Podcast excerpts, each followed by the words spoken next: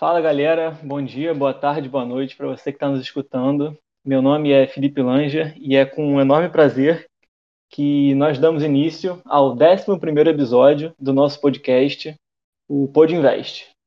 Hoje a gente vai caminhar sobre diversos assuntos super importantes para você que ainda está na graduação, se formou recentemente e vive com dúvidas sobre qual caminho profissional você deve traçar, qual caminho você não deve traçar, enfim. Hoje nós vamos ter um convidado muito especial, super qualificado e com uma excelente bagagem clínica e acadêmica. É um professor muito querido da faculdade, que, nós, que todos nós aqui da, da Invest Odonto estudamos, que é a UERJ, né? Bom, ele fez graduação em odontologia pela Universidade Federal de Alfenas. Ele é especialista em mestre em endodontia pela UERJ, doutorando em endodontia pela UERJ, professor substituto da disciplina de endodontia da UERJ, professor assistente do curso de especialização em endodontia da UERJ. Bom, se tem alguém que entende de endodontia, é o nosso convidado de hoje. Eu gostaria de dar as boas-vindas ao professor Cláudio Malísia. Boa noite, professor, tudo bem? Boa noite, Felipe, tudo bem? Tudo certo, muito obrigado. Muito obrigado aí pela, pelas considerações. É, obrigado pelo convite. Queria agradecer aí, dizer que é uma honra a todos os integrantes do Invest Odonto, é o Lucas, você, o Rafael, a Tainá, o Dário. Agradecer a todos aí por esse convite. É sempre bom contar com, com profissionais do, do seu gabarito também. Enfim, nós estamos também com a presença do nosso integrante Rafael Arruda, que vai participar do nosso podcast também. E nos bastidores, o Lucas Souza, que vai estar ajudando a gente. Bom, professor, eu já vou emendar para a primeira pergunta aqui, para não enrolar demais, para a gente começar. Queria que o senhor contasse para a gente como é que foi a sua graduação na odontologia, o que, que o senhor fez durante a faculdade que acha que valeu a pena e o que, que o senhor se arrepende de não ter feito durante esse período aí acadêmico. Ah, é, primeiramente, Felipe, vamos deixar o senhor de lado, né? Por favor. Não tô professor tão velho assim. ou Cláudio mesmo, então? Não, pode chamar de Cláudio, de professor então, que você tá quiser. Pode ser então, beleza. É, bom, eu vou tentar resumir, né, as coisas que talvez sejam mais pertinentes para a gente estar tá conversando aqui hoje. É, a minha graduação, ela começou de uma forma, eu sempre quis fazer odontologia, né? Eu tenho uma graduação em biomedicina em que eu parei na metade, e era meu plano B, né, enquanto eu não conseguia passar para odontologia. Acabei indo para a Faculdade Federal de Alfenas, que eu nem sabia que existia. Só fiquei sabendo que existia porque uma ex-namorada minha acabou passando para lá e foi assim que eu fui para lá. É, e foi uma experiência muito boa, né? Porque eu, eu, tive que sair do Rio de Janeiro, né? Então tive contato com pessoas de todo o Brasil, né? Porque lá tem pessoas de todo o Brasil, então isso já foi uma experiência cultural nova para mim. É, eu fiz uma faculdade, a faculdade é uma cidade muito pequenininha. A faculdade tem uma estrutura muito boa apesar de ser uma faculdade. Não era nem uma, nem uma universidade na época, era um centro é, universitário, né? É, antes de não me formar, que virou uma, uma universidade. E a minha graduação correu super bem, né? É, a gente, quando está na graduação, eu até é uma das coisas que eu admiro vocês no Investodonto, que vocês é, correm atrás, vocês bu buscam informações novas, né, de tanto de investimento quanto de vários é, assuntos. E a gente sabe que um aluno de graduação ele não fica só ali estudando para prova, né, fazendo prova. A gente tem sempre que correr atrás de outras coisas e eu atrás de é, atividades extracurriculares, né, e até até as curriculares, mas fora da, da, da, da grade de, de aula. E isso para mim foi muito importante, né? É, então, assim, o que, eu, o que eu gostei de fazer durante a faculdade, eu fui monitor, eu tive um, eu já tinha tido um contato com a biomedicina, com pesquisa, né, com, principalmente com laboratório. Eu busquei um pouquinho isso na faculdade, eu fui monitor de fisioterapia, de fisiologia, depois eu. É uma coisa até engraçada, né? Eu, eu, eu, fiquei um pouquinho traumatizado com o laboratório de endo, disse que nunca ia fazer endo na minha vida. e acabei acabei entrando na monitoria de endo, porque foi a que abriu, eu queria ser monitor, e aí fui de cabeça, entrei, fui monitor do laboratório, depois virei monitor de endo da clínica, e depois virei monitor da integrada, onde eu é, acabei que eu não, não fiquei de monitor, fiquei fazendo molar lá fora da hora. Então, fiz um projeto de extensão também, também foi uma, uma experiência legal, é, onde a gente ia para a escola, ensinava crianças a escovar dente, hábito de higiene, essas coisas, né? Mas não tive a oportunidade, eu, é, eu queria muito ter entrado para o PET na época, eu não consegui entrar, apesar da minha experiência, que eu já tinha um pouquinho mais de experiência, é, acho que a verdade foi essa. Segundo lá o professor, ele falou que acho que eu fiquei nervoso, enfim, acabei que eu não entrei. E lá na minha faculdade não tinha tanta pesquisa. Então eu não tive nenhuma chance, nenhum contato de fazer tipo uma iniciação científica, é, acompanhar né, a, a, parte metodológica de alguma pesquisa, como na UERJ a gente tem um, um contato maior, né? Às vezes até mesmo para quem não é bolsista, né? Então eu acho que isso foi que ficou faltando talvez na, na minha faculdade. Inclusive quando eu fui entrar no mestrado, isso me foi perguntado na, na, na entrevista do processo seletivo, por que, que eu não fiz iniciação científica? E foi uma pergunta que eu nunca feito, e eu acho que talvez tenha sido um pouco de falta de oportunidade, talvez um pouco de desinteresse meu, mas assim, eu não conheci ninguém lá da minha faculdade que é, fazia iniciação, né? Talvez a, as matérias básicas até tinham alguma coisa como histologia, anatomia, mas matérias né, endodontia, pele, essas coisas, não tinha. Basicamente. A gente sabe, que a, a, gente sabe que a graduação de, em odontologia é uma, uma faculdade muito puxada, né? E, e aí no, nos espaços, nos pequenos espaços que a gente tem, a gente sempre tenta preencher com alguma atividade, seja monitoria, seja iniciação. Isso também acho que mostra a importância dessas atividades extracurriculares para montar um currículo, né? Porque já pensando numa especialização, numa pós-graduação, acho que não Sim. deixa de ser importante isso, né? Na, na, é, na hora de é, construir um currículo. É, exatamente. E, e, eu sei que é corrido, né? Só que isso depois faz falta lá na frente, né? Depois de você estar tá lá com 5, 10 anos de formado montando o seu currículo, o que você fez na graduação conta e conta demais também, né? Não só os cursos de pós-graduação, mas o que você fez na graduação.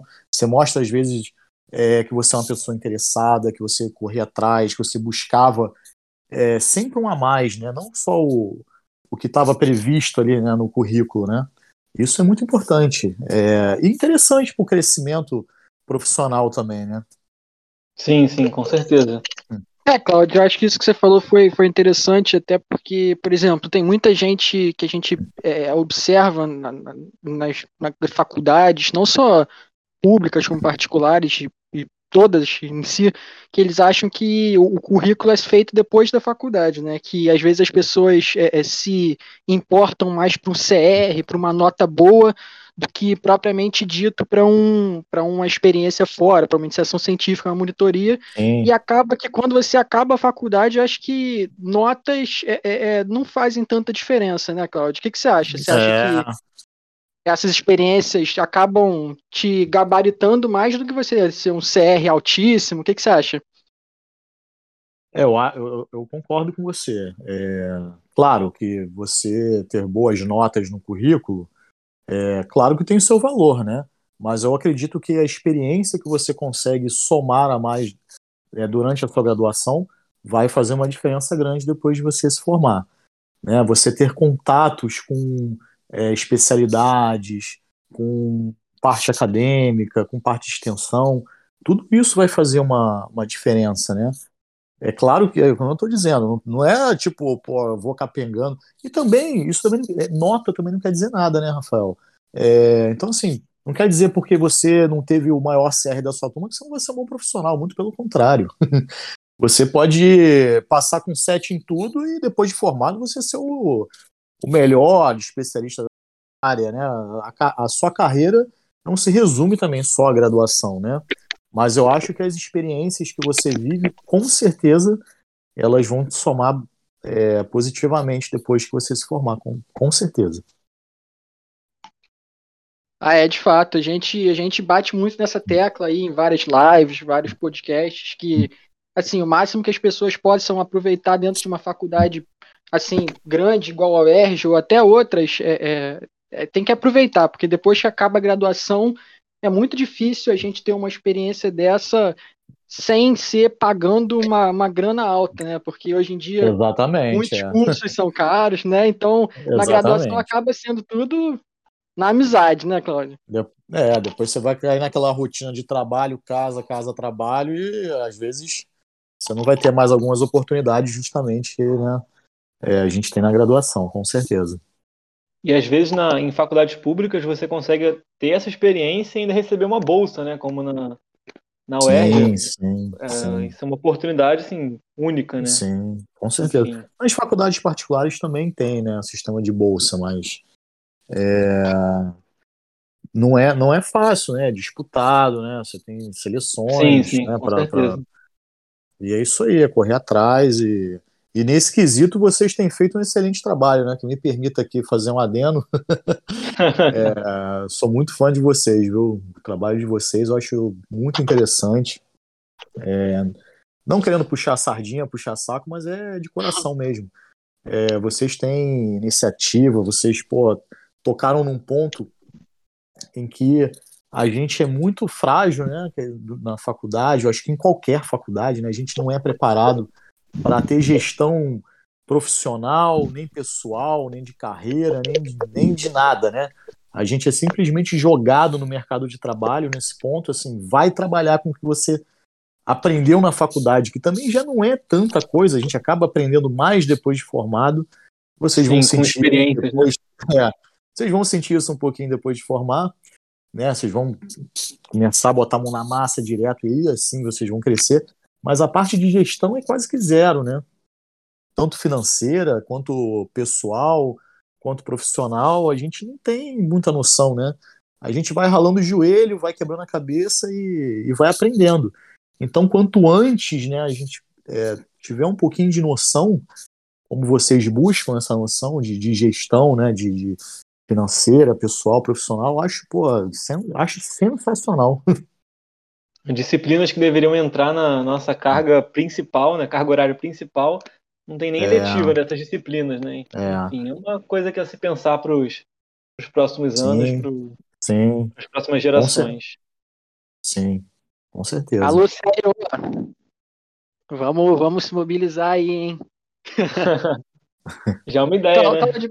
partindo já para nossa segunda pergunta, Cláudio, é, eu queria te perguntar se é, você sempre quis escolher a endodontia? Ou, por exemplo, se hoje em dia, se você estivesse no mundo digital de hoje, é, é, talvez em, se formando em 2021, vendo que outras áreas estão na moda, estão é, algumas áreas que, que a gente vê na mídia que estão uma, ganhando bastante dinheiro, a área de estética, uhum. né? A gente vê, você ainda teria, assim, teria em 2021, iria ter escolhido endodontia que por mais que seja importantíssimo, com certeza a gente sabe que a endodontia salva dentes, que a endodontia é fundamental, uma das matérias mais fundamentais dentro da odontologia. Só que ela não está nesses grandes holofotes que a gente conhece é, por aí no, na mídia. Você Sim. ainda assim teria feito endodontia ou você teria pensado em outra alternativa? Olha, Rafael, essa é uma excelente pergunta. É, eu vou começar te respondendo com eu falava uma coisa na faculdade, vou fazer qualquer coisa menos endodontia. É, é verdade. Cara, eu fiquei muito traumatizado com o laboratório. O laboratório, eu acho que de endodontia traumatiza qualquer um em qualquer faculdade. é correria. Todos aqui foram traumatizados com o É correria, de e o dente não fica bom, e você tem que ficar depois da hora fazendo dente. Eu acho que quase todo mundo deve passar por isso. Né? No final dá tudo certo mas é uma coisa que você fica assim, porra, eu não quero sofrer na minha vida, para que, eu vou fazer odontia, né? Mas então assim, eu sempre gostei muito de estética, gostava de cirurgia, e eu tava entre ali estética, coisa ligada à cirurgia, E aí eu pensei assim, porra, é, eu preciso fazer um curso de endodontia, porque eu não sei fazer. Eu não aprendi a fazer direito, né? Então eu fiz um curso na BO lá de Minas, lá da, da, da cidade onde eu estudava, que abriu minha mente.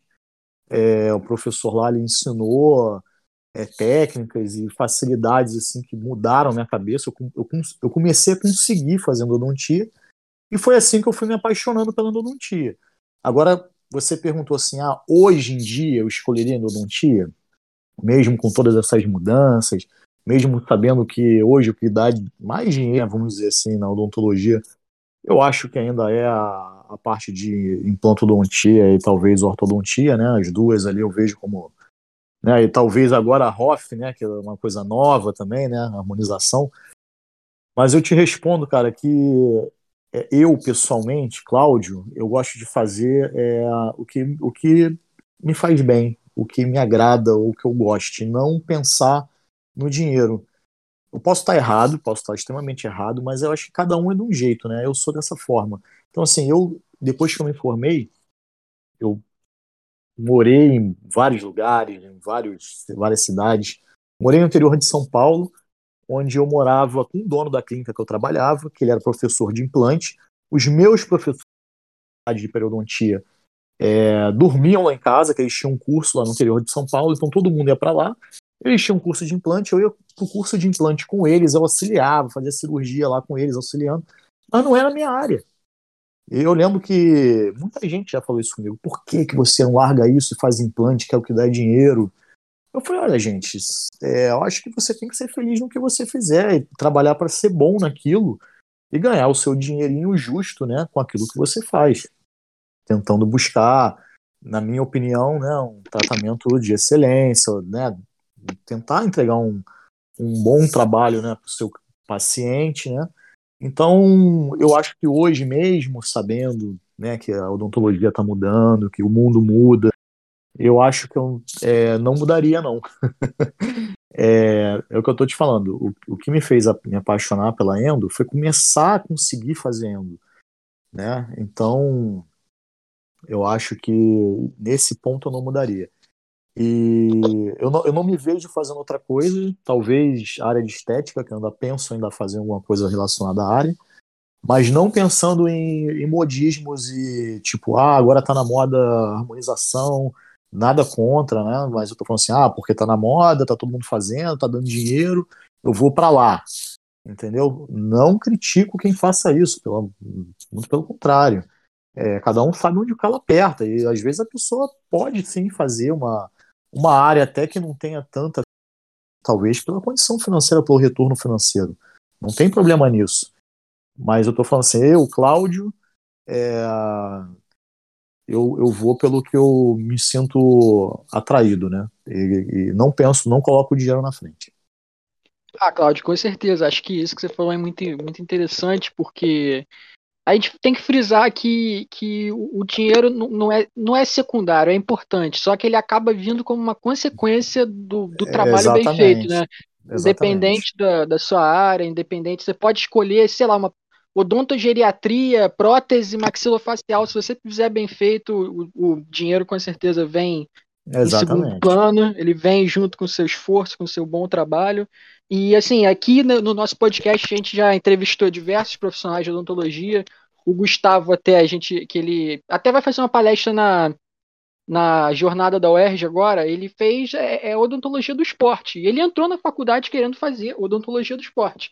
Sim. Aí hoje em dia ele é cirurgião dentista do, do Flamengo, trabalhou Sim. no Botafogo, já trabalhou em diversos clubes do Brasil e com uma Sim. área que até há pouco tempo atrás ninguém é, é dava nada, foi um cara é. que conseguiu um retorno financeiro. É, é foi precursor. Né? Ótimo, precursor e. Mas ele fez o, que ele, o que ele queria, né?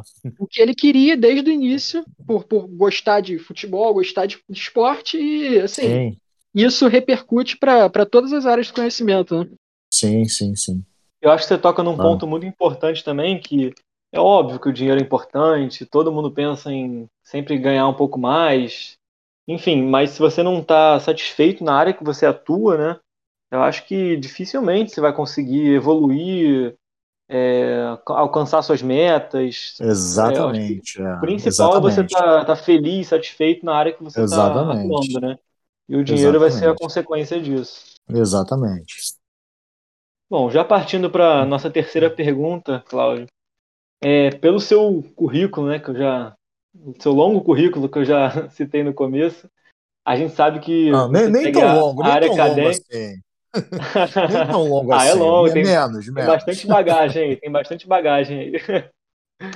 É, a gente sabe que você segue, seguiu né, bastante a, a, área acadêmica e a pergunta que eu te faço é se você sempre quis seguir essa área acadêmica ou se você descobriu isso ao longo de toda a sua experiência profissional. A gente sabe Sim. que você atuou um pouquinho, um pouquinho não, né, alguns anos aí em, em clínica Sim. e depois voltou para a parte acadêmica.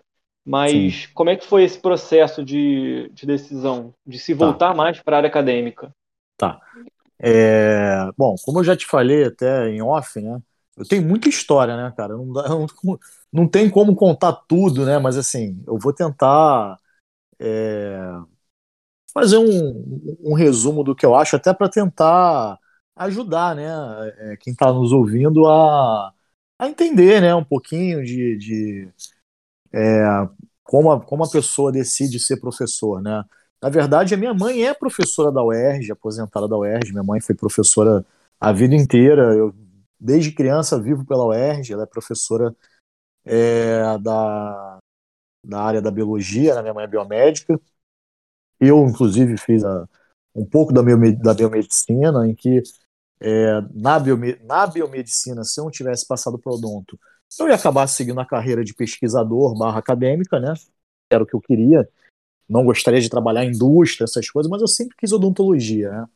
E na odontologia, eu me realizei da forma é, clínica. Eu gosto da clínica, entendeu? Eu gosto de sentar, atender um paciente, resolver um problema. Isso que sempre me chamou muito mais a atenção na odontologia. Então eu sempre fui muito dividido entre a parte clínica e a parte acadêmica. Eu adoro a parte de pesquisa, de pesquisar, mas eu amo também a parte clínica da odontologia. Então, vamos dizer assim, meu coração sempre teve dividido, né? Então, quando eu entrei na odontologia, é, o meu foco inicial foi realmente a parte clínica. Eu nunca planejei, apesar de você estar tá falando que eu tenho um extenso currículo, mas eu nunca planejei a minha vida para, para ser professor assim logo de cara. É, mas eu queria, sempre tive a vontade de ser professor. Mas isso para mim era segundo plano. Primeiro, eu queria ser um bom dentista. Então eu foquei a minha carreira em ser um bom dentista, ou seja, atender, ver pessoas atendendo, fazer o máximo possível de estágios que eu poderia fazer. Eu acho que isso que eu deixaria como assim, talvez um conselho, né, para vocês que não estão na graduação. É, eu ia para consultório, eu tenho um colega meu que ele tem.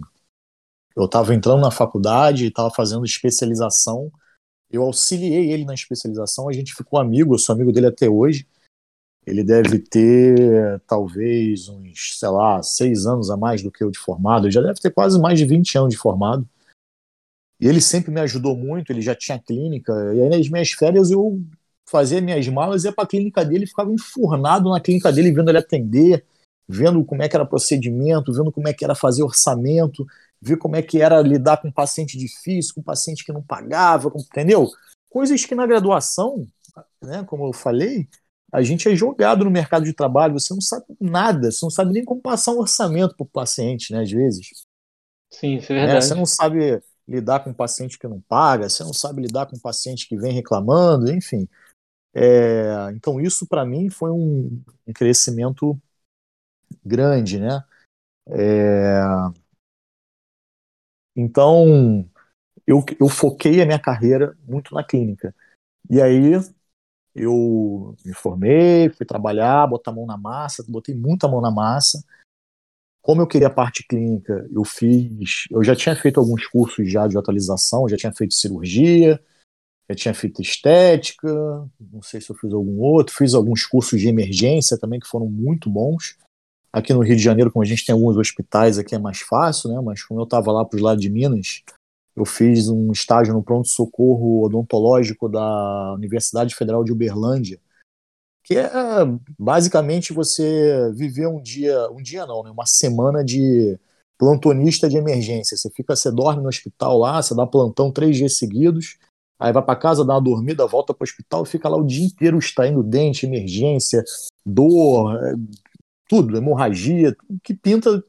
E é claro, né, tem um pessoal da cirurgia também que fica lá, mas é muito interessante.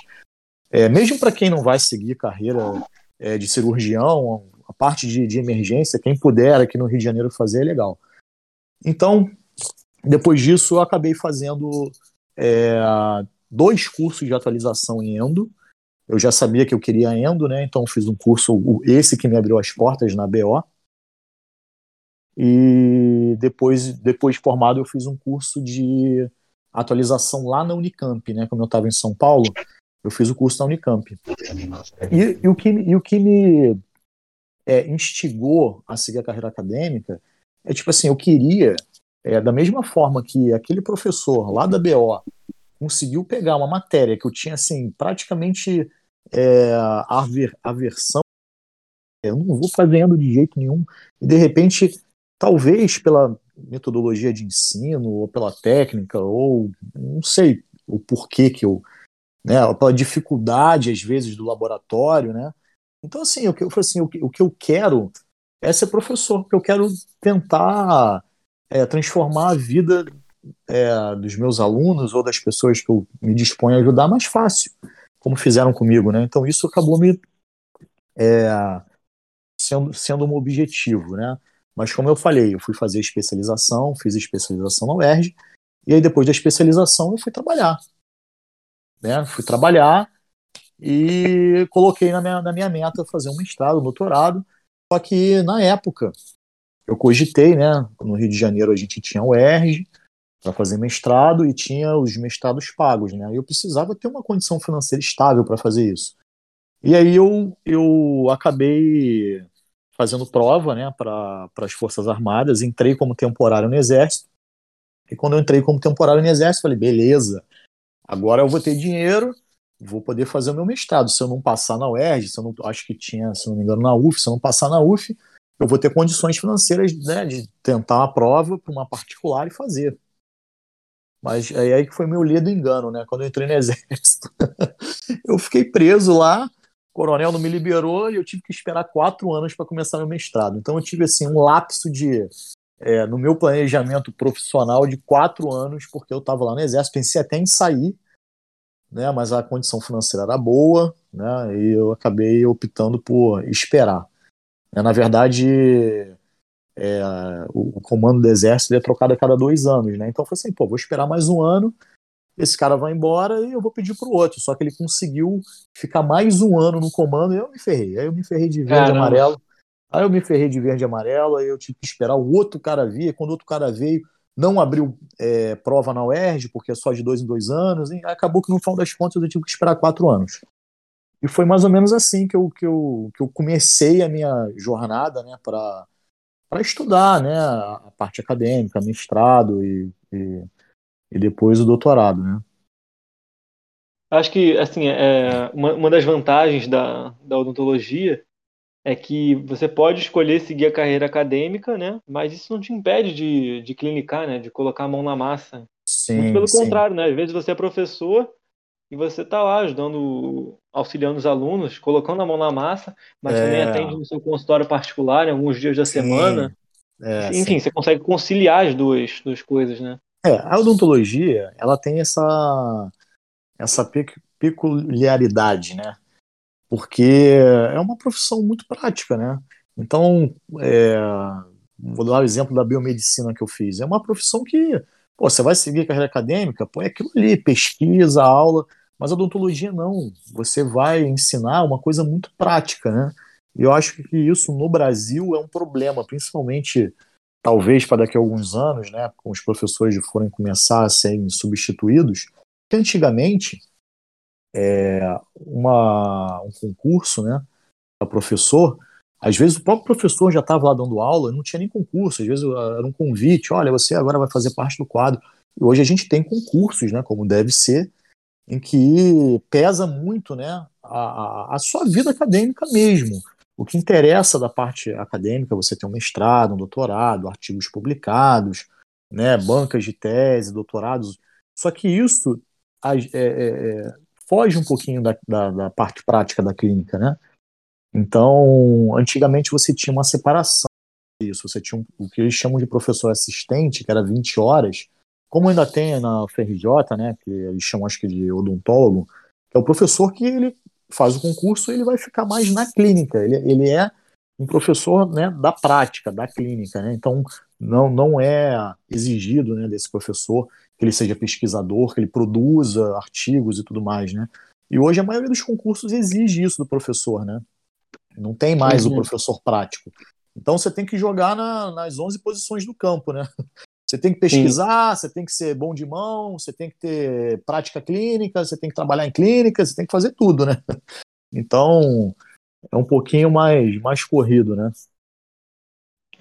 Cláudio, agora tem uma pergunta meio fora do, do, do, do, cronograma, mas aí, como você falou dessa parte de, de é, é acadêmico, não versus, né, mas associado a clínico, você acha que realmente na, na, odontologia a gente tem essa separação? Tipo, ah, um cara que, que é professor, ele pode ser muito bom é, como pesquisador, mas não ser bom na clínica, ou vice-versa? Ou você acha que um cara, para ser bom pesquisador, ele tem que ser bom clínico também, para ele se sentir completo? Não, não, não, não. É, Rafael, muito pelo contrário. Eu penso o seguinte: é, o, bom clínico não tem que ser um bom pesquisador, e o bom pesquisador não tem que ser um bom clínico. E sim, tem muita gente que consegue unir as duas coisas, né? O cara ser um, um bom pesquisador e um bom clínico. Mas que é difícil, né? Porque, como eu falei, você tem que jogar nas 11 posições do campo ali, né? Você tem que cruzar, correr para a área para cabecear, né? É, é um pouco mais complicado. Então, quando você se dedica a mais a uma coisa, você acaba abrindo um pouquinho mão da outra, né? Então, se você se dedica à pesquisa, a produção né, de acadêmica, você acaba se afastando um pouquinho mais da clínica, não tem, né? Mas é perfeitamente é, conciliável as duas coisas, tá? É, eu, por exemplo, eu faço um esforço danado, mas eu concilio as duas coisas, né? Mas é claro que, por exemplo, o meu atendimento clínico reduziu. Eu estou fazendo doutorado, a gente tem tempo de laboratório, de pesquisa, de escrever e tudo mais, né? de orientação. Então, assim, você acaba se afastando um pouquinho mais da clínica. Agora, o cara que é clínico, ele vai sentar lá na, na, no mocho dele, vai atender todo dia, né? Todo dia.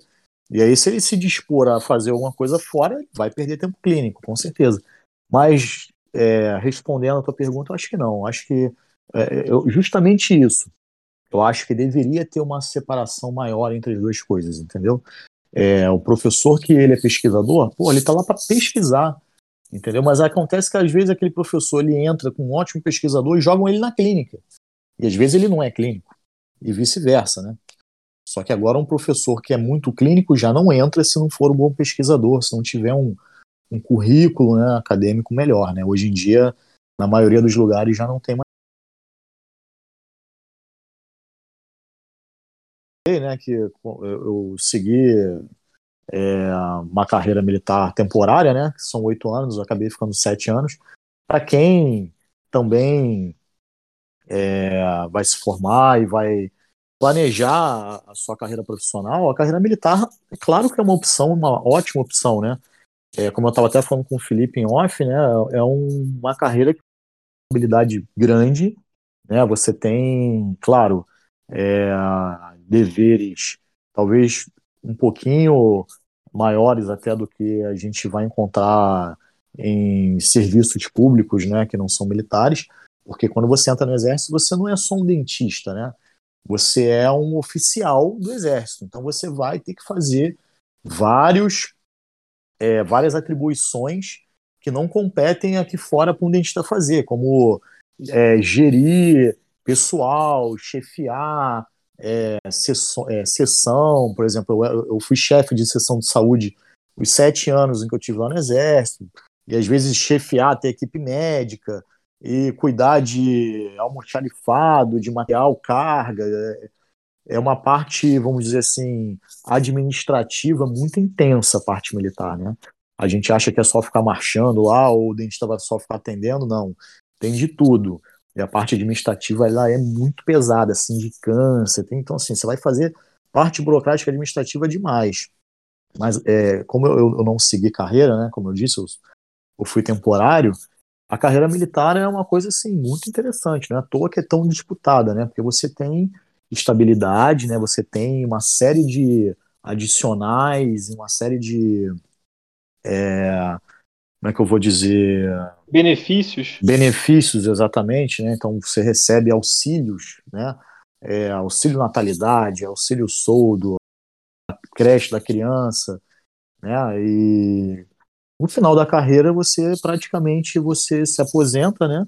Com o seu salário praticamente integral, né? O que é difícil a gente ver até na, no funcionarismo público, né? Fora do meio militar, né? Então você acaba se aposentando aqui fora, você o seu salário reduz muito, né? No meio militar você vai se aposentar com o seu soldo ali praticamente integral e com benefício incorporado, com alguns auxílios incorporados.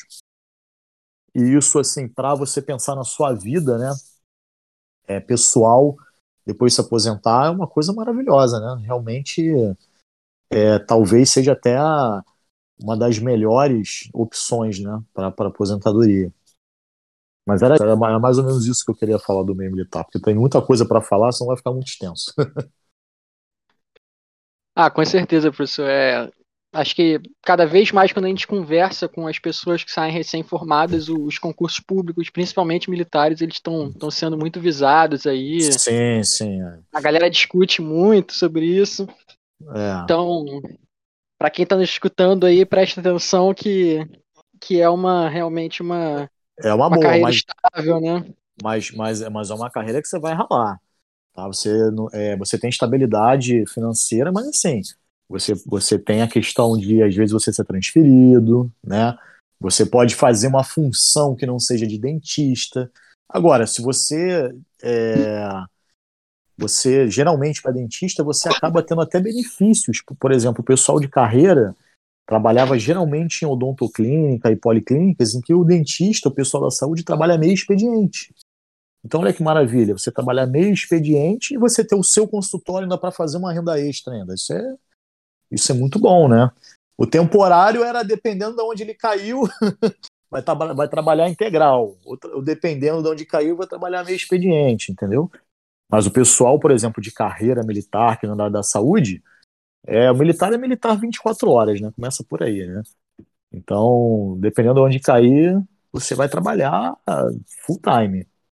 Mas existe, né? Se você conseguir uma vaguinha em em odontoclínica, em policlínica, até em alguns hospitais você vai trabalhar meio expediente. Então, é uma coisa muito boa. Professor, agora a gente, é, é, trocando um pouco de assunto, a gente vai para a nossa quarta pergunta, que a gente queria que, já que você tem experiência bastante nessa área, então eu queria que você contasse um pouco a diferença da especialização, mestrado e doutorado, qual é a finalidade de cada um, o que cada um te ensina, é, se puder elucidar essa dúvida aí para muita gente, acho que é, que é legal, assim, para a pessoa formar uma, um plano de carreira, alguma coisa é, do tipo. Beleza. É, isso é muito importante. Bom, primeiro, é, tem que ser dito que assim, se você quer seguir uma carreira acadêmica, né, você quer ser professor, você quer dar aula, ou você quer ser um pesquisador, você vai fazer mestrado. Porém, é, para você fazer um mestrado, é exigido que você seja especialista você acaba não conseguindo fugir muito da especialização, por mais que você às vezes não tenha como objetivo principal na sua vida é, ser um clínico.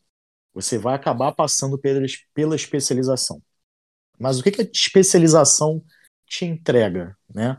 A especialização é uma pós-graduação voltada para clínica, para atendimento clínico. Né? Então, assim, a especialização, você vai ser especialista numa determinada área, aonde você vai é, resolver os casos difíceis, onde você vai ser aquela pessoa quando aconteceu o problema que ninguém resolve, é você que vai resolver. É basicamente isso. Então, ela é voltada para a clínica, né? Então, atendimento clínico, isso que a especialização faz. Só que você fez uma especialização. Né? Aí, como eu fiz, aí depois eu falei, bom, agora eu quero seguir carreira acadêmica. Aí, mestrado, doutorado já é outra coisa. O mestrado, é, o mestrado, na verdade, ele é voltado para a formação do professor, né? Para o professor é, ter uma didática de aula, professor da aula, né? Só que tem um problema até no, no, nosso país em que assim a gente tudo tudo depende muito de publicação, né? Então a nota do programa de pós-graduação, então acaba que voltado para o que você produz, né? Só que o mestrado na verdade ele é voltado para a parte é, para o professor da aula e o doutorado seria voltado para a parte de pesquisa acaba que os dois se confundem muito na parte da pesquisa, né? Mas na verdade é, são duas coisas até diferentes. Em muitas áreas é, você até pode é, fazer um doutorado sem ter mestrado, porque uma coisa é para pesquisar e outra coisa é para você dar aula, coordenar curso, né? Para você virar professor mesmo. E o doutorado é para você virar pesquisador. Então, só que, por exemplo, na odontologia, que eu conheça, eu desconheço, tá? Desculpa se, se houver, mas eu, eu ainda não vi ainda um curso de doutorado que aceite um aluno sem ter mestrado. Mas em outras áreas eu tenho certeza que existe. Inclusive, essa é uma das coisas que eu discutia muito com o meu, meu padrasto. Ele falava, vai fazer doutorado, larga a mão do mestrado. Eu falei, não, mas não pode. Entendeu? Então, acho que ficou claro mais ou menos a diferença aí para vocês entre especialização, mestrado, doutorado. Sim, sim, acho que muita gente que, que busca fazer pós-graduações, né, seja especialização, mestrado ou doutorado, não sabe qual é exatamente a finalidade de cada uma. Pois e é. A, mas, a sua explicação a, já, já ajudou, acho é, que já vai ajudar bastante. Acontece que assim, no, no, no mundo de hoje, né, é, o mestrado e o doutorado acabam se, se misturando muito, né? Acaba que o doutorado sim, sim. vira uma complementação do mestrado, do mestrado, e muita gente acaba fazendo também a carreira acadêmica pensando, talvez não da aula, não ser pesquisador, mas talvez para você ter um currículo para fazer um concurso, né? Então tem muita gente que às vezes é, faz a especialização, mestrado, doutorado para ter um bom currículo, para contar ponto para um concurso, para ter uma estabilidade maior. Né? Então, às vezes, não necessariamente a pessoa vai querer seguir a própria carreira acadêmica, às vezes ela vai querer fazer concurso. Né? Claro, isso aí conta ponto para concurso também, né? Sim, sim. Mestrado, doutorado contam bastante, né? Pois é. Além das exatamente. publicações, enfim, artigos. Sim, sim, sim. Exatamente. Ô, Cláudio, é, eu gostaria de. Eu gostei assim da, dessa tua fala de, de elucidar isso um pouco pra gente, porque é, é, se o mestrado seria para formação de professores, o doutorado mais para pesquisa, né? E aí você falou que isso acaba se confundindo um pouco aqui no, no Brasil, que é, que é a nossa realidade, né? Então por isso que a gente vê, assim, muitos professores com, com uma didática que, que acaba não sendo a ideal, porque, né, você bem mesmo falou que a, a, a, publicação vale mais do que tudo, né? Vale mais do que entusiasmo para ensinar, vale mais do que do que o, a didática, ou como a pessoa consegue passar o seu conhecimento. E é... como professor universitário, às vezes vale mais você saber passar conhecimento de uma forma melhor do que você é, é, é, é publicar nas melhores revistas, né? O que, que você acha? É, é, é. Na verdade, é, isso não é nem. Eu, na tá, eu não estou criticando os programas, mas os programas acabam ficando refém é, de como funciona a regra do jogo, né? Então, por exemplo, é, o programa que tem tantas publicações em revistas com uma qualidade maior, recebe uma pontuação maior, tem vários critérios né, para essa pontuação. E quando você vai fazer um mestrado, um doutorado, você vai ver lá qual é essa qualificação do programa. Então você tem várias notas, né? Vai de 1 a 7, se não me engano. Então, assim, por exemplo, é... o da UERJ, se não me engano, é 5 né, que é uma boa pontuação. Os programas que têm é, parcerias fechadas com universidades de outros países, aí você já ganha mais pontos. Então, isso, de, isso depende também de produção, né? Então, assim, um programa que é, o aluno não termina no prazo, já vai, pode perder pontuação, entendeu? Então, tem vários critérios, né? E para o aluno terminar, ele tem que fazer o quê? Ele tem que produzir a dissertação, né? Então, ele tem que, ele tem que produzir é, no final do, do, do curso dele um trabalho científico, né? E esse trabalho tem que ser publicado numa revista, né, de preferência internacional e de preferência de qualidade para somar ponto para o programa. Então, assim, os programas eles acabam é, atuando de acordo com a regra do jogo. É, só que essa regra do jogo, às vezes, é o que você falou, às vezes talvez acaba virando, acaba ficando muito, é, vamos dizer assim, focado né, na parte da pesquisa, principalmente curto, são só dois anos, e talvez até a formação do professor fique até mais corrida, né? Mas é isso. Ah, com certeza. E, professor, falando um pouco das, das pessoas que, que fazem mestrado e doutorado, assim, não para a área acadêmica, mas para para sei lá, engordar o currículo mais, por exemplo, você julga que, que essas pessoas é, é, é, realmente têm um ganho econômico maior ou você acha que, que isso não o, o contrário não necessariamente é verdade? Porque, assim, em outras áreas, sei lá, engenharia, em outras ciências, a gente vê que isso é uma verdade. Assim, geralmente as pessoas que fazem mestrado têm um teto e ganham X. Aí a pessoa que faz doutorado ganha X mais, sei lá, dois mil reais. Você acha que isso na odontologia existe? Não, então, se for para você trabalhar na sua clínica ou na clínica de alguém, o, você ser um doutor, um doutorado ou não, não vai te fazer diferença nenhuma. você não vai ganhar mais por isso. Você vai botar um diploma de doutorado debaixo do braço e vai atender paciente, entendeu? Isso não vai mudar é, a sua vida numa parte, numa carreira clínica. Mas numa carreira acadêmica e num concurso muda. O concurso porque soma ponto. E a carreira acadêmica porque já começa do pressuposto que você é obrigado a ter o doutorado, né? E aí, claro, hoje em dia não existe mais você ter ou não doutorado. Talvez até numa faculdade particular, né? é, isso some, porque às vezes não é todo mundo que tem doutorado. Mas para carreira é praticamente obrigatório você ter, né? Então, assim, é, transformando isso em, em, números, né? Em retorno financeiro, é, eu, eu diria que não, Rafael. Eu diria que imediatamente não. Se for para você ter é, carreira clínica, você, ser, você gastar o seu tempo, sua energia, né? Tudo que você, toda a sua dedicação que você tem que ter para fazer um doutorado, pensando que você vai receber mais se você estiver na sua clínica, não. Eu diria que não. Bom, Cláudio, já partindo aí para a próxima pergunta, queria te colocar assim numa situação hipotética, né?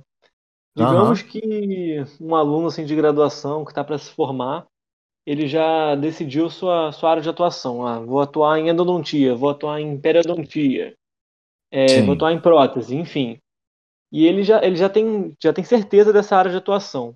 Qual a sua Sim. opinião sobre ele emendar? Especial... Saiu da faculdade, emendou especialização. Terminou a especialização, foi para o mestrado. Terminou mestrado, sim. foi para o doutorado. O que, que você sim, acha sim. de emendar esses três, essas três pós-graduações? essa é uma pergunta excelente, eu adoro discutir isso. Mas eu vou tentar, mais uma vez, resumir, né? Eu gosto, eu gosto de falar, gente. Se deixar, eu vou ficar falando até amanhã. É, eu já mudei. Hoje, hoje, não, tem problema, senão ninguém vai assistir o podcast, né? É, Cara, eu, muito tenho, eu, já, é, eu já mudei muito a minha cabeça com relação a isso, Felipe. É, antigamente, porque eu me baseei muito nas minhas escolhas, né? Então, é, quando eu me formei, é, esse meu amigo que é mais tempo formado e alguns professores, eles falaram assim para mim: olha, é, não tenha pressa em fazer as suas escolhas. Uma coisa que vai acontecer com vocês quando vocês se formarem, é que acontece com todo mundo e é natural, é um processo de comparação. Né? Vocês passam quatro anos, cinco anos juntos. Depois que vocês se formam, cada um vai para um canto, cada um tem o seu tempo, cada um tem né, a, a sua linha de, de evolução. Né? Então, pessoas que às vezes com pouco tempo de formado já vão ter clínica, vai ter gente que vai ter que ralar mais para conseguir juntar um dinheiro fazer uma especialização. Então, eu antigamente eu pensava, eu pensava dessa forma, assim, eu, como eu, eu pensei na minha carreira mais clínica, eu pensei, primeiro eu preciso pegar a mão, antes de eu querer fazer qualquer coisa, porque eu, eu, eu planejei minha carreira mais para clínica, antes de pensar em querer dar aula.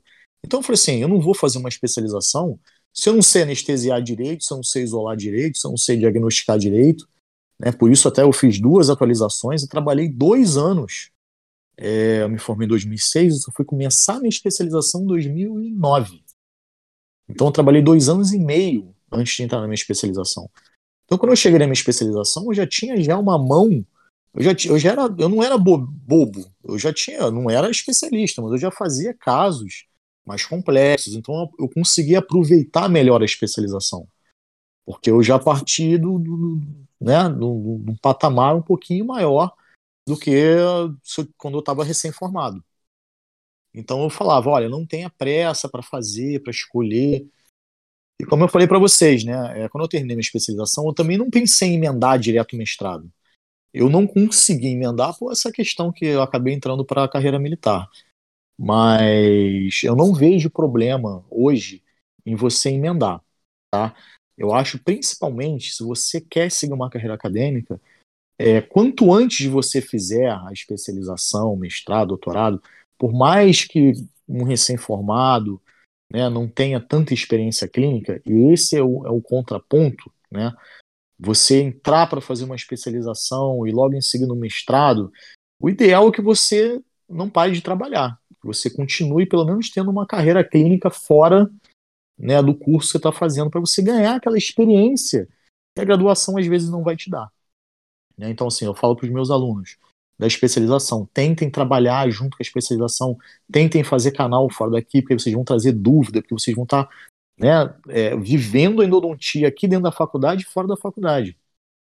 Estou usando a endodontia como exemplo, tá, gente? Porque você começou como, como endo, né? Então, então assim, é, uma coisa que eu sofro na minha pele hoje, como eu fiz mestrado, doutorado velho, né, eu já tenho família formada, já tenho filha, já estou casado, então é, eu não consigo fazer um doutorado sanduíche, que é quando você vai fazer uma parte do seu doutorado numa universidade fora do país, né?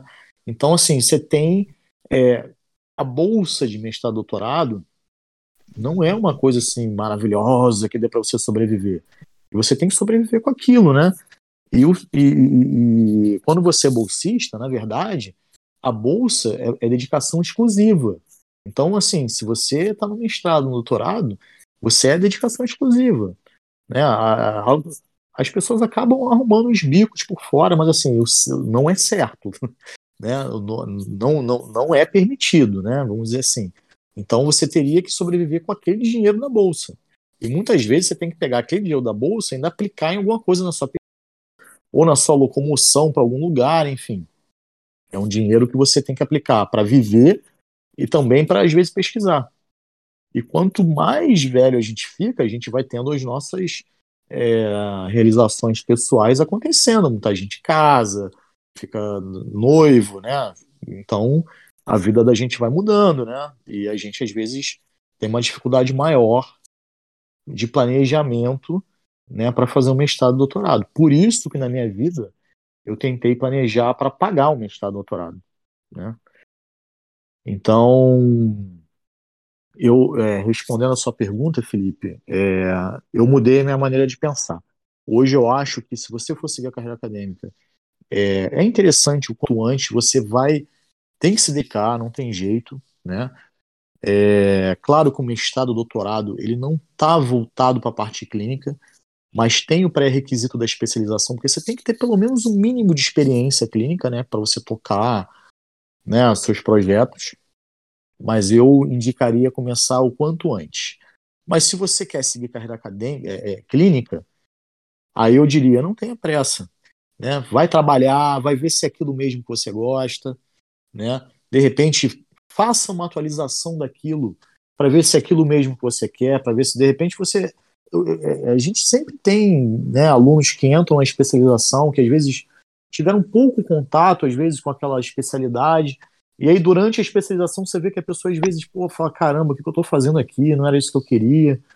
Isso acontece, é normal, pode acontecer com qualquer um. Só que eu acho até que uma atualização, às vezes, ela vai te dar uma experiência maior para você entrar na especialização e já vai também te dar uma experiência para saber se é aquilo mesmo que você quer né, fazer, né? Acho que é isso, Felipe. Sim, sim, perfeito. Respondeu de forma bem completa a pergunta. Professor, agora partindo para a nossa é, sétima pergunta, é, não, sexta, aliás, e a gente já caminhando para o final aí, nossa é, penúltima tá... pergunta, é, eu queria te perguntar se você já teve experiência em gerir uma clínica e a gente queria perguntar assim, ah, as suas experiências boas, suas experiências ruins aí meio sintetizado, o que, que você acha, se é difícil, se na, na faculdade você já respondeu isso pra gente, mas é, é dá uns detalhes assim, sobre, sobre a faculdade, fazer uma crítica essa... construtiva aí. Essa pergunta aí dá outro podcast, né? Ah. Quem essa sabe pergunta, mais para frente, a gente faz essa mais pergunta um. aí dá outro podcast.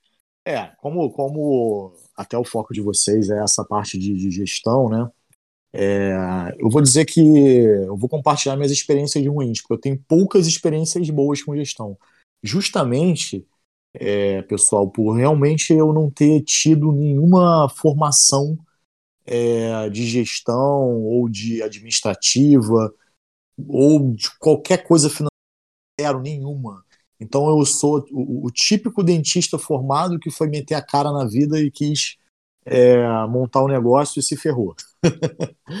então, é, quando eu estava lá terminando a atualização na Unicamp, eu não sabia se eu ficava lá em São Paulo e faria uma especialização lá ou se eu montava uma clínica. O cara que, que eu trabalhava com ele lá em São Paulo, ele queria abrir uma clínica comigo, eu ia ser sócio dele e tudo mais, mas aí acabei que não senti muita fé, achei que talvez eu fosse quebrar cara. E aí eu e um colega, a gente comprou uma clínica em Santo André, ABC Paulista. A gente falava, a clínica, a clínica era bonita, tava pô, tudo bonitinho, organizadinho. O cara não era nem daqui do Brasil, um boliviano. Ele falou, inclusive, que a clínica fazia tantos mil por mês. E a gente fez as contas, falou assim, pô, tantos mil por mês só com paciente de orto. Falei, pô, só isso já paga os custos e ainda sobra um pouquinho. Falei, vamos vamos meter a cara, vamos embora. É, então a gente foi na cara, literalmente na cara e na coragem. Tipo assim, zero planejamento, zero é, condições de, de, de, planejar qualquer coisa. Né? A gente acreditou piamente no que o cara falava, a gente pediu para ver lá os extratos da clínica, livro caixa, essas coisas, mas vamos lá, comprou uma clínica, o cara falou que tinha, sei lá, vamos dizer, 15 pacientes em tratamento. Quando a gente chegou, tinham só 10, dos 10 só tinham 6 pagando. E o pior de tudo não foi esse. A gente achou que estava num ponto maravilhoso, porque a cidade parte mais popular e uma parte é, mais rica. E o consultório estava exatamente entre as duas partes. Então a gente, pô, a gente vai pegar os ricos que estão aqui para cima e o pessoal mais popular está aqui para baixo. E acabou que a gente não pegava ninguém, ninguém entrava. E a gente não entendia o porquê. O cara, tipo, como ele não era daqui do Brasil, o cara queimou o ponto, que o cara quase não ficava mais na clínica, então o pessoal tocava a campainha lá, que no atendimento ninguém atendia.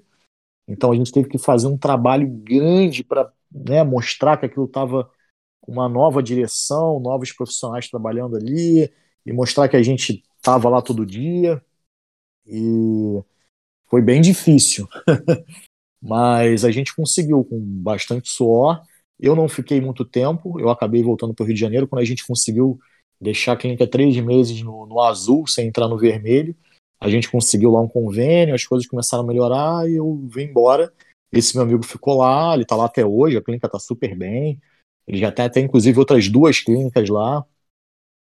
Mas é, depois que eu voltei para o Rio de Janeiro, eu já até conversei, não sei se foi com o Felipe ou com o Lucas, é, eu fui correr atrás, né? De falar assim, cara, eu não posso é, querer abrir um negócio assim, pô, sem saber nada, né? E então, eu até indico para quem está escutando, eu não sei nem se existe ainda, acredito que sim.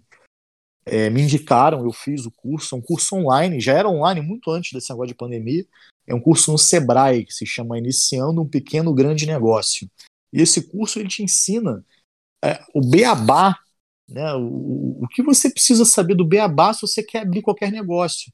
É um curso que fala muito sobre empreendedorismo, né? E ele vai te auxiliar você a planejar abrir um negócio. O que você precisa saber, é, capital de giro, fazer pesquisa de mercado, entre outras coisas, né? Que a gente não tem noção nenhuma quando vai abrir um negócio, né? A gente não sabe. Eu não sabia nem que eu precisava ter capital de giro para abrir um negócio. Eu não sabia nem o que era isso. Né? Então eu tive eh, experiências assim ruins e que me fizeram aprender, né? Claro, crescer e que eu gosto muito de compartilhar, né? Com, principalmente com quem está começando.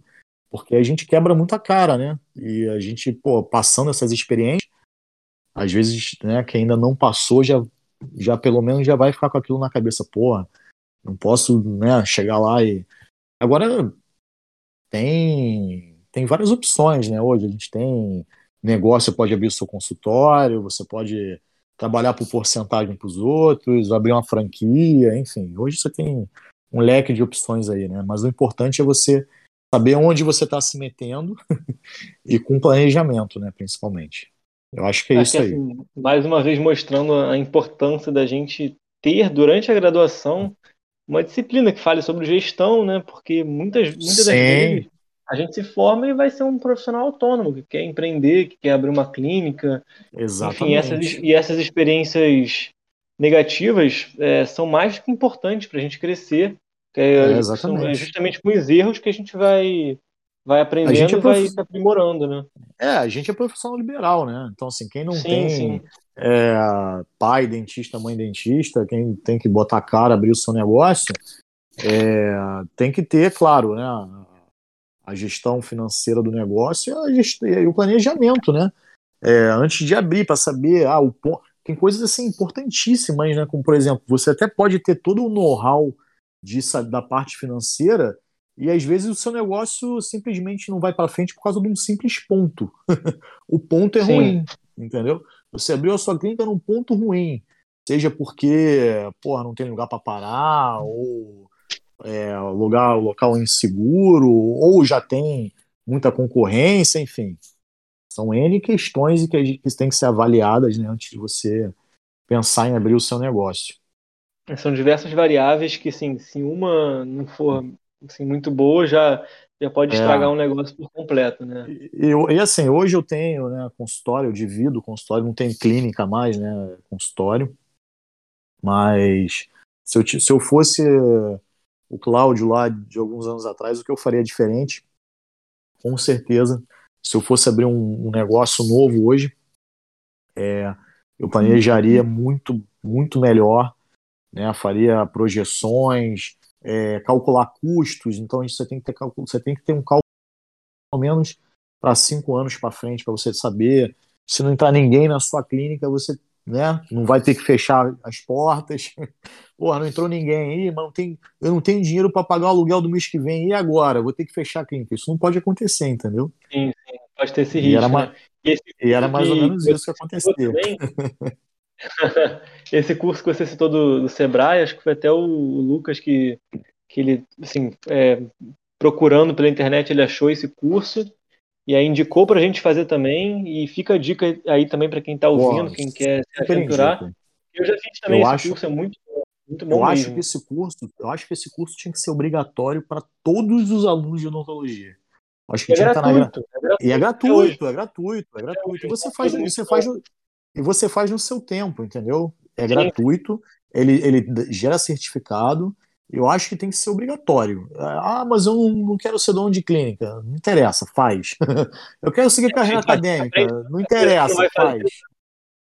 Ele, ele abre a sua mente para várias coisas. É uma coisa assim que, é, com certeza, vocês não vão ter contato na faculdade. Sim, sim, com certeza. Ah, Bom, é, Cláudio, já. Rapidinho, é, contando essa experiência aí, e acho que de, de muitos outros professores que, que já puderam conversar com a gente antes, a gente vê que, assim, num, nas pessoas que se formaram há um tempo já atrás, é muito comum essas histórias de, tipo, ah, já abriu um consultório tantas vezes e já deu errado, até uma vez tá, dar errado, né? E a gente vê que, assim, hoje em dia, até com a nossa página é, Investe Odonto, a gente tem um, uma outra galera lá de Minas, que é do Empreende Odonto também, que eles são do FMG, que a gente até fez um podcast Sim. com eles também, eles falam bastante sobre isso, que, assim, é, é, é dá para você abrir o seu primeiro negócio e dar certo, né? Basta você ter a informação necessária antes, né? Acho que é, é dá para a gente mudar essa história de, de primeira clínica é, é, é ter que falir para você ter, virar o é. jogo e, né? Eu acho que, que nossa ah, página, a página do pessoal lá de Minas, é, muito nesse sentido. Para você não precisa falhar, não é falhar, mas né, você não precisa quebrar diria, a cara no início, né? Eu diria que a gente tem uma, vamos dizer assim, uma herança, né? é, ruim de antigamente. Porque antigamente, bem mais antigamente, é, ser dentista era sinal de você ter sucesso, né? Você abria a sua clínica, pronto. Você é difícil você quebrar uma clínica, né?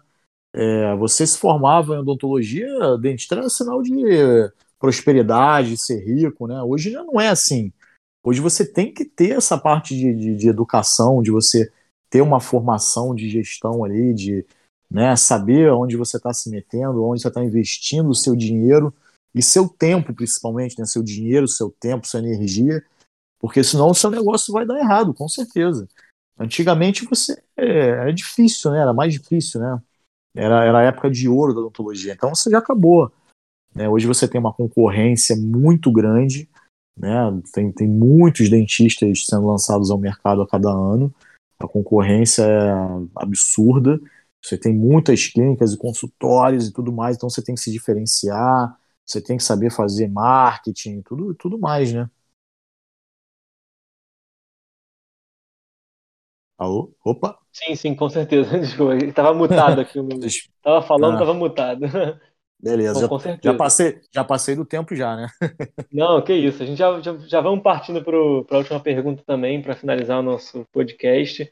E essa é uma pergunta que a gente costuma fazer para todos os nossos convidados. Sim. E assim, é normal que as pessoas se sintam um pouco perdidas, não sabem para qual caminho é, qual caminho deve tomar. Enfim, eu queria saber um conselho que você pode dar para essas pessoas que estão ou que entraram na faculdade agora, porque a faculdade passa voando, né? Se formam Sim. logo logo, ou para as pessoas que estão já para se formar, estão perdidas sobre qual caminho devem devem seguir. Quais, quais conselhos você daria para essas pessoas? É, bom, eu acho que eu vou dar um conselho que me deram na época que eu estava me formando e que eu acho que faz muito sentido é, tenham calma, não se comparem com os outros. Então, assim, quando a gente se forma, a gente tem uma pressão, até de nós mesmos, com a gente mesmo, de começar a trabalhar e ganhar o seu dinheiro. Porra, vou começar a trabalhar, vou ter meu dinheiro, vou ter minha casa, vou ter minhas coisas. Eu preciso trabalhar, eu preciso fazer acontecer. E a gente acaba se comparando, às vezes, também com nossos colegas de turma e tudo mais. Então, tenham calma. É, uma coisa que me falaram assim: olha, é, você não arrumou um bom emprego, é, fique em casa. Eu sei que é ruim para às vezes você se formar e ficar em casa. Ainda mais se você mora com os pais, né? Fala, pô, vagabundo se formou, tá em casa. Mas assim, não é, tentem selecionar talvez um pouco melhor o primeiro emprego ou planejar melhor é, como vai começar. Se você já vai começar fazendo uma especialização, se planeje financeiramente para aquilo. Ah, eu tô perdido, não sei o que eu quero ainda, não sei se eu quero, porra, cirurgia, pediatria ou radioterapia. não tem nada a ver. Experimente. Eu acho que o conselho seria esse: experimentem. Né? É, procurem, sei lá, fazer estágios ou cursos, às vezes cursos de atualização, cursos mais reduzidos, em que, em que você vai ter um contato maior com aquilo que você está na dúvida, para você até tirar a sua própria dúvida. Né? Então acho que isso é muito importante é, talvez você possa perder ali um ano, dois anos, e você achar que você está ficando para trás, mas na verdade, muito pelo contrário. Você vai estar tá ganhando experiência clínica e, e, e amadurecimento profissional, talvez para tomar uma decisão mais assertiva né, para sua vida. Então eu vejo que às vezes muita gente se cobra muito, tipo, eu tô recém-formado, eu tenho que fazer uma especialização, ah, meu Deus, qual vai ser? Eu gosto disso, o professor foi bom disso na faculdade, eu vou fazer isso. Pum, vai. Aí gasta tempo, dinheiro, faz a especialização que às vezes nunca mais ele vai seguir na vida, entendeu? Então acho que o meu conselho seria ter um pouco mais de calma. Para quem principalmente ainda está perdido, não sabe o que quer, vai trabalhar em clínica, vai ter contato com, com tudo, vai fazer cirurgia, vai fazer pele, vai fazer prótese, endo, né? Que no dia a dia que você vai ver se aquilo ali vai te satisfazer, vai te, né? É, fazer uma pessoa feliz, né? Então acho que é experimentar e talvez não tomar uma decisão é, por pressão, às vezes por nós mesmos, né? Ou por terceiros, e tentar experimentar o que está na dúvida e ter calma, tanto para arrumar o seu primeiro emprego, tanto para começar a sua carreira pós-graduação, né? Acho que todo mundo que terminou a graduação, em certo momento, vai pensar em se pode graduar, vai pensar em continuar evoluindo. Né? Então, se você está perdido, está na dúvida, é, ah, mas todos os meus amigos já estão já pós-graduando, fulano já está no mestrado, já está fazendo especialização e mestrado já junto, meu Deus. Ah, deixa uhum. ele, cada, cada um tem a sua linha de evolução, cada um e cada um. Né? Deixa ele terminar a especialização, mestrado, doutorado, ótimo, você é você. Você não precisa sair correndo para chegar. Não é uma. É, é, claro, a gente vive um mundo muito competitivo hoje, né? Então, claro que a gente se compara, que a gente quer conseguir almejar as nossas conquistas o quanto antes. Mas tem hora em que o mais importante é esperar, né? É você ter calma e naturalmente você vai saber para o, caminho que você vai seguir. Eu acho que seria. Sim, sim, acho que além da experiência, né, que você falou bastante aí, ao longo de todos esses podcasts que a gente gravou, é, o que eu ouvi muito também foi ter um mentor que possa te orientar, que você possa ter um contato mais próximo, que ele possa tirar eventuais dúvidas que você tenha. O, isso de, de ter um mentor para se espelhar eu ouvi bastante no, dos nossos convidados ao longo ah. dessas gravações de podcast. Eu acho que seria Olha, uma, é uma grande eu, ajuda também. Né? Eu acho, eu acho legal você ter uma pessoa mais experiente para te, claro, para te guiar, te dar conselhos e tudo mais. Mas assim, eu tô focando até mais a minha resposta no caso, tipo assim, de você, como você perguntou, né? Você tá perdido em relação ao caminho, né? Então, por uhum. exemplo, é, você tem um mentor, por exemplo, você se dá muito bem com um professor da. Vou chutar aí, pediatria, né? Vamos dizer, pediatria. Então, o cara, porra, muito bom, tudo mais, mas você odeia atender criança. então, assim, é, pode ser até que por, por, ele ser o seu mentor, você, você acabe indo para o lado da pediatria e talvez aquilo não te satisfaça, enfim. Mas é, eu acho importante, claro, a troca de experiências com é, profissionais que já estão formados, que já estão, né? mais à frente, isso com certeza, com certeza. Sim, com certeza. Agora, por exemplo, você está na dúvida, vou fazer cirurgia ou endo? Aí é muito bom essa troca de experiências com pessoas da área, né?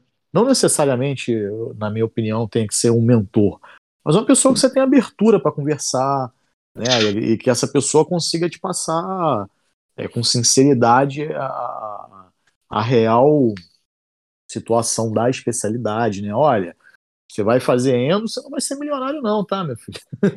você não vai ter iate, pode até ser que você tenha, mas ó, a realidade da, da profissão é essa. Ó, você vai fazer implantodontia, mas ó, já está começando a nivelar. Então, assim, é uma pessoa que te é, oriente, né, sobre, sobre aquilo que você está na dúvida. É, é, com certeza.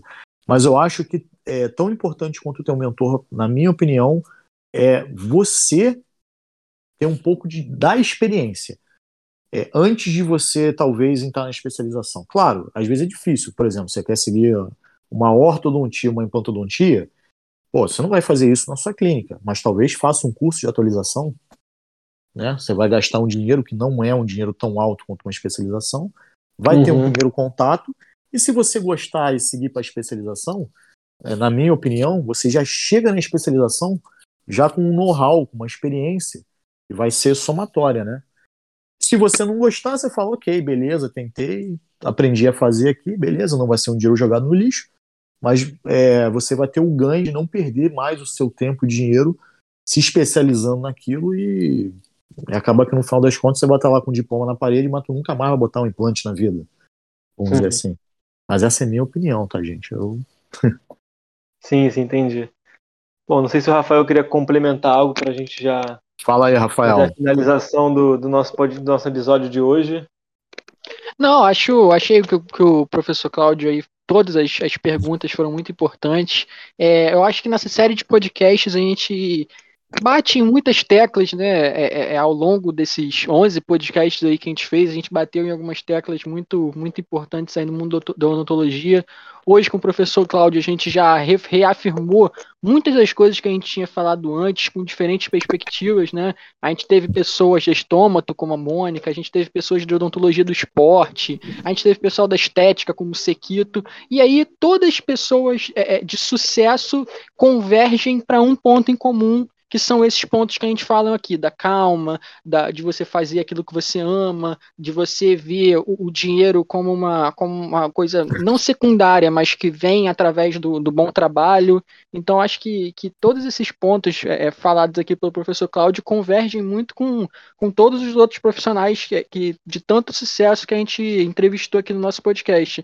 Então, acho que foi mais um podcast muito interessante, é, é muito enriquecedor que para quem está nos escutando, com certeza é, é, gostou muito. E eu aqui sempre, eu, Felipe, Lucas, a gente é sempre um espectador, sempre aprende mais e mais nesses, nesses episódios aí. Se Deus quiser, a gente vai ter muitos mais. Sensacional, queria, Rafael. Queria agradecer a presença do professor Cláudio aqui nesse, nesse episódio, desse podcast. Acho que vai, foi muito engrandecedor para a gente que, que escutou né, junto com ele mas também vai ser muito enriquecedor para todo mundo que escutar depois. E a gente vai seguir produzindo. Espero que vocês acompanhem a gente. Professor Cláudio, se quiser deixar umas últimas palavras aí. Sim. É, agradecer a vocês, primeiramente, né? É, muito obrigado aí pelo convite.